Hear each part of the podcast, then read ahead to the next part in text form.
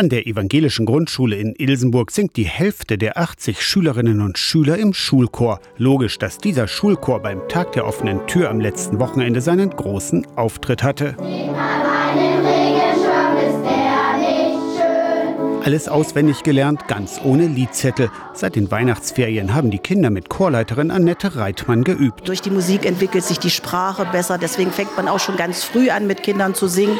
Ja, manche Kinder, die können nicht gut sprechen, aber beim Singen klappt das. Die Gemeinschaft ist wichtig beim Chor. Musik hat eigentlich nur Vorteile. Jeden Donnerstag nach der sechsten Stunde probt unter dem Dach in einer großen Mansarde der Schulchor. An den Wänden hängen ausrangierte Musikinstrumente. Annette Reimann findet musikalische Früherziehung ganz wichtig. Deshalb besucht sie mit ihrer mobilen Musikschule im Harzkreis auch schon die Kindergärten. Ich habe viele Kinder, die hier sind, schon im Kindergarten gehabt mit der musikalischen Früherziehung, die dann auch in die Schule kommen, bei mir ein Instrument lernen.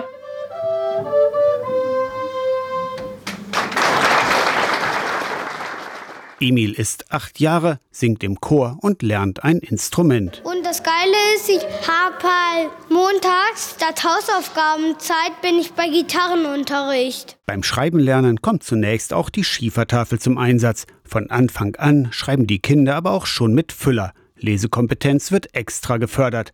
Auf die dritte Klasse freut sich Emil schon wie Bolle. Da haben wir auch dann eine digitale Tafel. Wir haben dann zwei Tafeln, eine digitale Tafel und eine normale. Die evangelische Grundschule Ilsenburg ist in Trägerschaft der Neinstädter Stiftungen. Religionsunterricht steht natürlich auf dem Lehrplan. Christliche Werte spielen im Schulalltag ebenfalls eine Rolle, betont Martina Reinhardt, die stellvertretende Schulleiterin. Und jedes Kind ist einzigartig und so wie ihr seid, seid ihr gut ja, du kannst das gut, du kannst das gut und wir kitzeln eben alles raus.